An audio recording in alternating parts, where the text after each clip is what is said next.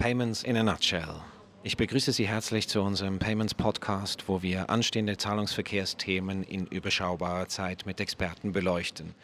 Wir befinden uns heute in einem Coworking Space in Zürich und mein Gast ist Jonas Löhr. Jonas, du bist Senior Consultant bei PP Schweiz und unter anderem Experte für Instant Payments. Die sogenannten Echtzeitzahlungen sind ja nicht nur bei uns hier in der Schweiz ein Thema, sondern auch international. Wie sieht es denn in Europa und der Welt aus? Welche Länder verfügen bereits über Instant Payment Schemes? Ja, hi Matthias, vielen Dank für die Einladung. Du hast schon richtig gesagt, in vielen Ländern der Welt sind bereits Instant Payment Lösungen aktiv, gerade wenn man sich die EU anschaut. Zum einen haben wir hier SEPA Instant Payments, aber auch weitere Länder wie Schweden oder Ungarn haben ihre eigenen Lösungen platziert. Und wir hier in der Schweiz stehen mit SIG 5 jetzt vor unserer nationalen Variante. Und ich denke, daher lohnt es sich, dass wir einfach mal einen Blick in die Länder werfen, die bereits Marktpraxis sammeln konnten. Du sprichst die Marktpraxis an. Welche Vorteile ergeben sich denn durch Instant Payments für die Verbraucher? Ja, also ich würde ja zunächst einfach mal sagen, dass es heutzutage einfach zeitgemäß ist, dass ein rein digitaler Prozess eben auch sofort verarbeitet wird und der Empfänger je nach Konstellation von Wochenende oder Feiertagen eben nicht mehr drei bis vier Tage auf den Geldeingang warten muss. Und bezüglich der Nutzer, die du angesprochen hast, muss man hier ein bisschen unterscheiden, denn es gibt viele verschiedene. Zum einen haben wir die Verbraucher, also Privatpersonen, dann gibt es aber auch noch die Händler und natürlich auch die Corporates. Jede Gruppe von denen hat auch unterschiedliche Bedürfnisse und profitiert auch von unterschiedlichen Vorteilen, die Instant Payments für sie bereithalten kann. Wenn wir uns die Verbraucher anschauen, ähm, gibt es hier zum einen den Vorteil der besseren Kontrolle ihres Budgets. Das heißt, der Kontostand ist immer aktuell, auch am Wochenende, auch an Feiertagen. Und das ist gerade für Haushalte mit einem geringen Einkommen ein großer Vorteil. Weitere Beispiele sind, dass liegen gebliebene Rechnungen noch sehr kurzfristig und dennoch rechtzeitig beglichen werden können. Oder eben auch, wenn ich privat einen Gebrauchtwagen kaufen möchte, muss ich nicht 10.000 Franken in Bar mitnehmen, sondern kann mir das Auto vor Ort anschauen und wenn ich es kaufen möchte, kann ich dem Verkäufer das Geld an Ort und Stelle überweisen und er erhält eben sofort eine Bestätigung über den Zahlungseingang. Du hast es eingangs angesprochen, es verbleiben also noch äh, die Händler und die Corporates. Wie sieht es äh, für diese beiden Gruppen aus? Wie profitieren sie von Instant Payments? Also der Handel profitiert natürlich auch einfach dadurch, dass er das Geld sofort zur Verfügung hat und nicht wie es heute oft ist, dass er erst noch einige Tage darauf warten muss, bis der Payment Service Provider ihm das Geld gut schreibt. Das heißt, die Händler können das Geld auch sofort wieder verwenden, um neue Ware einzukaufen. Außerdem gibt es hier auch Kosteneinsparungen. Denn gerade in den letzten Monaten sind immer mehr Stimmen aus dem Handel laut geworden, die sich über hohe Transaktionsgebühren von Twint oder auch Kreditkarten beschweren. Hier muss man natürlich noch ein bisschen abwarten, wie dann tatsächlich eine Instant Payment Transaktion bepreist wird und wer die Kosten dafür zu tragen hat. Aber der Einsatz von Instant Payments ist eben auch am Point of Sale denkbar, ähm, sowohl im Store als auch online. Und um jetzt noch auf die Corporates zu kommen, hier ist das Cash Management besonders wichtig. Das heißt, dringende Zahlungen können auch noch außerhalb der Geschäftszeiten versendet werden. Und es gibt in der EU auch bereits Versicherungen, die ihre Vertreter zu einem Kunden schicken, der einen Schadensfall hat. Der Vertreter prüft vor Ort, ob der Schadensfall auch ein Versicherungsfall ist und kann dem Versicherten direkt an Ort und Stelle das Geld überweisen, was dazu führt, dass die Kundenzufriedenheit steigt und natürlich auch die Beliebtheit des Versicherers. Ein weiterer Punkt ist noch die Rentenzahlungen. Ähm, die können möglichst spät, aber eben auch fristgerecht bezahlt werden und so können teure Rückforderungen von grenzüberschreitenden Überweisungen bei Todesfällen minimiert werden. Europa hast du eben angesprochen mit dem Beispiel von den Versicherungen. Lass uns da noch mal genauer hinschauen. Europa kennt ja Echtzeitüberweisungen bereits seit einer Weile. SEPA Instant wurde da schon vor einigen Jahren eingeführt. Konnte sich Instant Payments auf dem europäischen Markt seither durchsetzen? Genau, also SEPA Instant ist ähm, Ende 2017 live gegangen und wurde immer als New Normal angepriesen und man muss sagen, dass das noch nicht so umgesetzt worden ist. Im Endeffekt sind es rund 10% aller SEPA-Zahlungen, die unter die Kategorie Instant Payments fallen.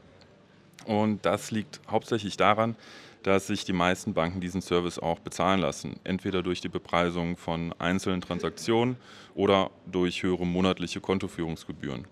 Die Niederlande hat hier einen anderen Weg gewählt, der recht erfolgsversprechend aussieht. Und zwar ist es da so, dass alle P2P-Zahlungen, also Person-to-Person, -Person, standardmäßig und ohne Zusatzgebühren als Instant Payments abgewickelt werden.